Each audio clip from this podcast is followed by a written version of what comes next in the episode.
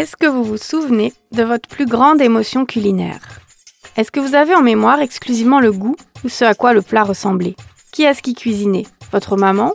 Vous? Votre conjoint? Des amis? Un chef inconnu ou étoilé? Étiez-vous dans un contexte particulier? Au restaurant? Invité chez des amis? À un repas de famille? En voyage ou en vacances? Était-ce une célébration ou une occasion particulière? Étiez-vous seul ou accompagné? Vous a-t-on raconté l'histoire de ce plat Présenté d'où venaient les produits qui le composaient Ou expliqué comment ils ont été cuisinés. Est-ce que vous vous souvenez s'il y avait une nappe De sa couleur? Les couverts étaient-ils en argent ou en plastique? Et l'assiette Quelle forme avait-elle? La musique était-elle bonne Et la chaise confortable? Tous ces petits détails, accessoires, sont des acteurs autour d'un plat. Ils agissent sur les cinq sens, le contexte, l'expérience, la perception, qui sont des vecteurs d'émotion, de mémoire, d'histoire et de souvenirs. C'est ainsi qu'est née la fameuse Madeleine de Proust. Était-elle la plus parfaite des recettes d'un point de vue technique, ou s'est-elle simplement inscrite dans un moment où tous les éléments étaient alignés pour la rendre subtilement inoubliable. D'aller à l'essentiel, ça aide, c'est une formidable aide, et puis ça oblige à enlever tous les artifices. L'amour, c'est un ingrédient invisible, mais qui fait vraiment partie de la création et de la nourriture. C'est comme un acte chirurgical, si j'ose m'exprimer ainsi, c'est-à-dire qu'on introduit quelque chose dans son corps. Bria Savarin, qui a écrit La physiologie du goût en 1825, expliquait déjà que le plaisir de la table est la sensation réfléchie qui naît de diverses circonstances de faits, de lieux, de choses ou de personnes qui accompagnent le repas.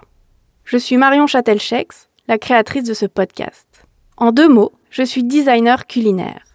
On me demande alors généralement si je fais de belles assiettes ou si je dessine des casseroles. Pour expliquer quel est mon métier, bien qu'il n'existait pas en 1825, je paraphrase alors souvent Bria Savarin, comme je viens de le faire. Le design culinaire, ce n'est pas seulement créer de nouvelles formes. Il s'agit de penser à tous ces leviers précédemment cités qui existent autour d'un plat. Quand tous ces détails sont travaillés en cohérence, ils s'activent pour titiller les émotions et faire en sorte que l'expérience culinaire soit la plus riche possible.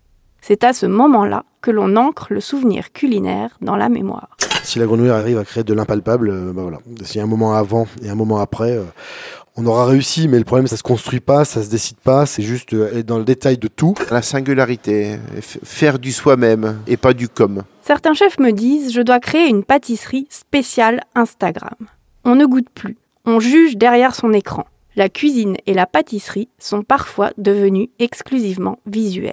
Il faudrait qu'on réduise pas le métier du pâtissier qu'à une belle photo Instagrammable. À une époque où ce qu'on mange a une clé d'entrée très visuelle, à la télévision et maintenant sur les réseaux sociaux, je fais le choix de parler de ces questions dans cette série au format sans images. Cela permet de revenir à l'essence même de la créativité et de comprendre les dessous et le sens de ce que vous voyez. Dans ce podcast, les chefs ne parlent pas de recettes ou de techniques, mais de leur relation à la créativité. Je vais à la rencontre d'artisans des métiers de bouche au sens large. Cuisiniers, pâtissiers, chocolatiers, barmen, qui comme des chefs d'orchestre gèrent la direction artistique de leur établissement dans les moindres détails. Un client a dit un jour à Guy Savoie qu'il rendait l'éphémère inoubliable. J'ai envie de savoir et de partager avec vous comment les chefs s'y prennent pour cela. Le décor doit aussi avoir du sens dans la dégustation. Dans tout ce que je fais, j'essaye d'être différent. Je fais tout par instinct. J'ai accepté en fait que j'allais cuisiner comme ça, en fait, inscrit dans un moment, dans un endroit.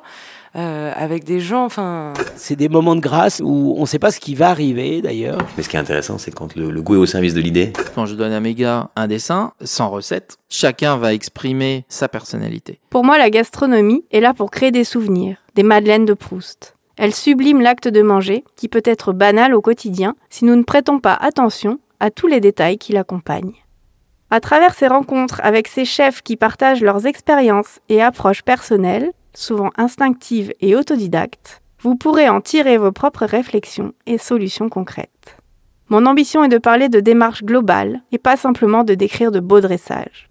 Nous allons rentrer dans le processus créatif culinaire.